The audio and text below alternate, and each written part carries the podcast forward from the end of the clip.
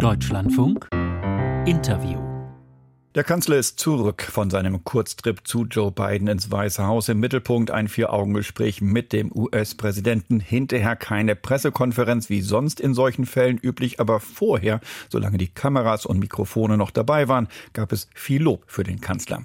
Die Reise verfolgt hat auch mein nächster Gesprächspartner Sigmar Gabriel. Er war Bundesaußenminister, Bundeswirtschaftsminister, SPD-Parteichef, aber heute spreche ich mit ihm in seiner Funktion als Vorsitzender der Atlantikbrücke des Vereins der ganz im Zeichen der deutsch-amerikanischen Freundschaft steht und diese vertiefen will, laut Satzung. Guten Morgen, Herr Gabriel. Guten Morgen, ich grüße Sie. Herr Gabriel, ist das Porzellan zwischen Berlin und Washington jetzt wieder gekittet oder gab es da nichts zu reparieren? Ich glaube, dass das Bild nicht passt.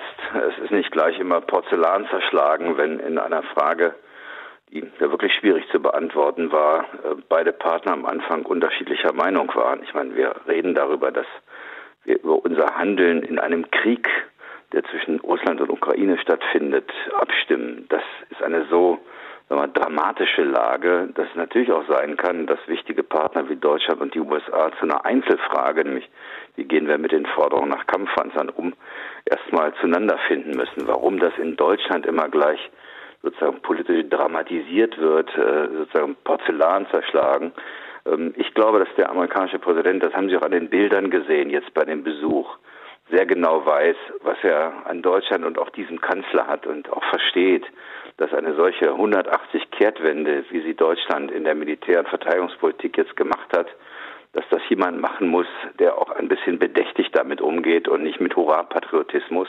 Ich glaube, da ist kein Porzellan zerschlagen. Die beiden haben eine enge Abstimmung und was man mag es vielleicht nicht glauben, auch in der Politik immer noch von großer Bedeutung ist. Sie haben vor allem ein gutes persönliches Verhältnis. Ähm, es wird oft unterschätzt, wie wichtig sowas ist. Insofern ist der Besuch auch von großer Bedeutung. Also können wir diesen doch hier sehr genau verfolgten öffentlichen Auftritt des Sicherheitsberaters Sullivan, der ja erzählt hat, wie das aus amerikanischer Sicht angeblich gelaufen ist mit den Entscheidungswegen bei der Lieferung von Kampfpanzern. Das können wir dann getrost äh, vergessen nach dem Motto, das ist eine Episode, aber das äh, Hauptverhältnis, das Grundverhältnis zu den USA ist intakt und vielleicht sogar so gut wie lange nicht mehr? Eindeutig. Vor allen Dingen der letzte Satz, den Sie eben gesagt haben, so gut wie lange nicht mehr. Und es hat natürlich damit zu tun, dass wir erneut merken, dass es einen richtigen gefährlichen Gegner gibt, der bereit ist, in Europa einen Angriffskrieg zu führen. Und jetzt wissen wir wieder, sowohl die Amerikaner wissen wieder, wie wichtig Europa und auch die Deutschen sind. Das war ja auch nicht mehr so ganz klar. Und umgekehrt auch. Ich meine, es ist noch nicht so ganz lange her, da hat dann der französische Präsident die NATO für Hirntod erklärt. Also das ist schon wieder sehr eng geworden und beide wissen, dass sie alleine ähm, selbst die großen USA, selbst ähm, sozusagen ein einiges Europa diese Auseinandersetzung nicht durchstehen könnten. Sie brauchen einander und ähm, das finde ich auch gut so. Dann schauen wir mal nach vorn, Herr Gabriel. Äh, wir waren jetzt beide nicht dabei beim Vier-Augen-Gespräch, logisch, aber jeder weiß, die beiden haben über die weitere Unterstützung für die Ukraine gesprochen und vorher auch öffentlich bekundet, die Ukraine wird so lange unterstützt, wie es nötig ist, so Olaf Scholz.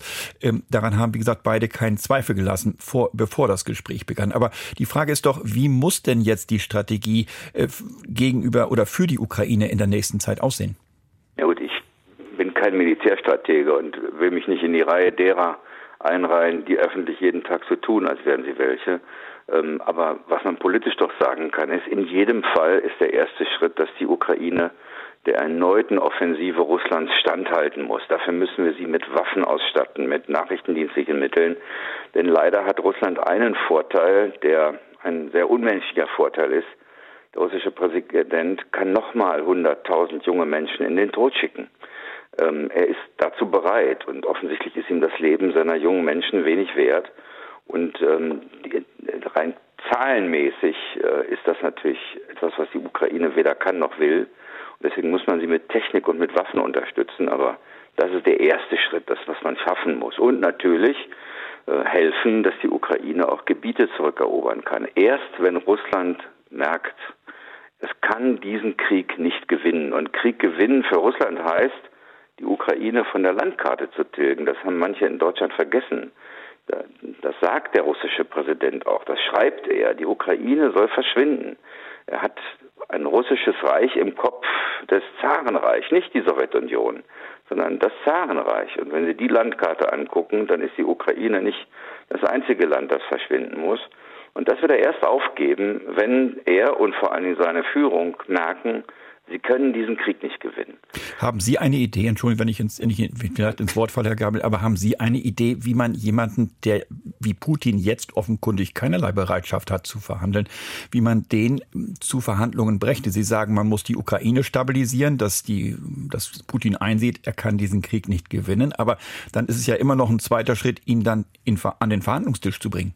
Es wird nur gehen, wenn er oder Leute in seiner Führung merken, es geht nicht weiter für Russland ähm, und die Kosten werden zu hoch. Das ist die einzige Möglichkeit, und nicht nur die ökonomischen Kosten, auch die politischen Kosten im eigenen Land sind ja viele Menschen, die sozusagen dort auch den auf welche Weise auch immer erarbeiteten oder nicht erarbeiteten Wohlstand verlieren. Ähm, aber solange das nicht der Fall ist, solange Russland glaubt, es könnte militärisch gewinnen, solange wird dieser Krieg nicht enden. Deshalb muss man sich auch innerlich auf eine längere Phase einstellen, ich kann die Friedenssehnsucht jedes Menschen verstehen. Ich finde auch, dass Pazifismus eine ehrenwerte Haltung ist. Aber wer glaubt, man könnte jetzt durch den Stopp von Waffenlieferungen einen Frieden herbeiführen, der hat Wladimir Putin und die russische Führung nicht verstanden. Das Einzige, was dann passieren würde, ist, dass Russland gewinnt. Dann gibt es einen Frieden, aber das ist ein Friedhofsfrieden. Und vor allen Dingen ist dann nicht sicher, was passiert danach. Gucken Sie, ich, heute hat meine jüngste Tochter Geburtstag. Ich habe drei Töchter. Ich frage mich natürlich, wie werden die eigentlich aufwachsen? In welchem Europa werden die leben, wenn die in 20, 30 Jahren ähm, versuchen, aus ihrem Leben sozusagen selbstständig was zu machen? Einem Russland gegenüberzustehen, das einmal gelernt hat, man kann erfolgreich sein Nachbarland mit Panzern überfallen. Das ist dann ein ganz unsicheres Europa, eines, in dem ich nicht möchte, dass meine Töchter in diesem Europa aufwachsen. Und deswegen muss man ihn jetzt stoppen. Ähm, am Ende werden Kriege am Verhandlungstisch beendet und nicht auf dem Schlachtfeld. Aber wenn das auf dem Schlachtfeld beide oder vor allen Dingen der Angreifer den Eindruck hat, er kann noch weitere Fortschritte machen, er kann seine Ausgangsposition äh, verbessern für die Verhandlungen, dann hört der Krieg nicht auf. Wir müssen diesem Land helfen, so bitter das ist äh, und so sehr sich jeder von uns einen sofortigen Stopp wünschen würde, die Ukraine am allermeisten. Aber dazu muss Russland merken, dass dieser Krieg nicht zu gewinnen ist. Und am besten muss Russland merken, dass sie ihn verlieren. Mhm. Ähm, sonst glaube ich nicht, dass es eine Veränderung gibt. Zweites großes Thema, Herr Gabriel, in Washington, auch das wurde dort eifrig gestreut, ist die Frage, wie umgehen mit China. Es gibt deutliche Warnungen aus Washington nach Peking nach dem Motto, wir gucken da ganz genau hin, was ihr macht, äh, kommt bloß nicht auf die Idee, Waffen an Russland zu liefern. Dazu der dringende Appell von Olaf Scholz vorgestern im Bundestag auch an Peking, bitte Einfluss geltend machen, aber keine Waffen an Russland liefern. Äh, die USA, so haben wir es vorhin auch im Bericht unserer Korrespondentin gehört, würden in diesem Fall Sanktionen verhängen. Deutschland auch? Sicher. Natürlich, wir könnten ja nicht äh, einfach zusehen, wenn China äh, losgeht und Russland unterstützt, damit dieser Krieg fortgesetzt werden kann. Ich, das wäre für China eine dramatische Lage. Ich meine, das Land hat sich selbst durch seine Null-Covid-Strategie in äh, große wirtschaftliche Schwierigkeiten gebracht. Und Sanktionen in der jetzigen Situation ist das Letzte, was die chinesische Führung braucht, weil sie ja zeigen muss, dass sie in der Lage ist, den Menschen wieder ein besseres Leben zu ermöglichen. Und es wäre natürlich auch für uns, auch für die Amerikaner, für den Rest der Welt schwierig. Erinnern wir uns daran, als wir in der Finanzkrise waren und fast die ganze Welt abzustürzen dort äh, wirtschaftlich, ist es mit Hilfe Chinas gelungen, die Weltwirtschaft zu stabilisieren. Wenn man sich daran erinnert, dann hat man ungefähr eine Vorstellung, was passiert, wenn wir mit China in einer wirtschaftlichen Auseinandersetzung landen. Deswegen kann die keiner wollen. Ich glaube auch die Chinesen nicht. Aber wenn das Land tatsächlich offensiv Russland mit Waffen unterstützen würde, ähm, was bliebe uns anderes übrig, wenn wir einigermaßen glaubwürdig bleiben wollen? Ich glaube, man muss mit den Chinesen jeden Tag erneut den Versuch unternehmen, äh, ihnen zu erklären, dass sie, wenn sie sich Russland anschließen, auf der Verliererseite sind. Aber ich gebe zu, das ist ein großes Risiko, das vor uns liegt und das wir noch nicht bewältigt haben. Ganz kurz die letzte Frage mit der Bitte um eine kurze Antwort. Glauben Sie, dass diese Botschaft in Peking ankommt? Ich glaube, dass China und Peking nach seinen eigenen Interessen handelt. Und bei denen ist gerade sozusagen die Wirtschaft halbwegs wieder ähm, äh, intakt geworden. Die haben ein riesiges demografisches Problem vor sich, das viel Geld kosten wird. China wird erstmal alt, bevor es reich wird. Und deswegen ist meine Hoffnung, dass die eigenen Interessen äh, Chinas dazu bringen, sich jedenfalls diesen Schritt genau zu überlegen und ihn am Ende zu unterlassen, weil es ein harter wirtschaftlicher Einbruch auch für China wäre. Und chinesische Führung kann nichts weniger gebrauchen als nochmal einen Wirtschaftseinbruch sagt Sigmar Gabriel, ehemals Bundesaußenminister, ehemals Bundeswirtschaftsminister und heute Vorsitzender der Atlantikbrücke. Vielen Dank, Herr Gabriel, dass Sie sich die Zeit für uns genommen haben. Vielen Dank und alles Gute.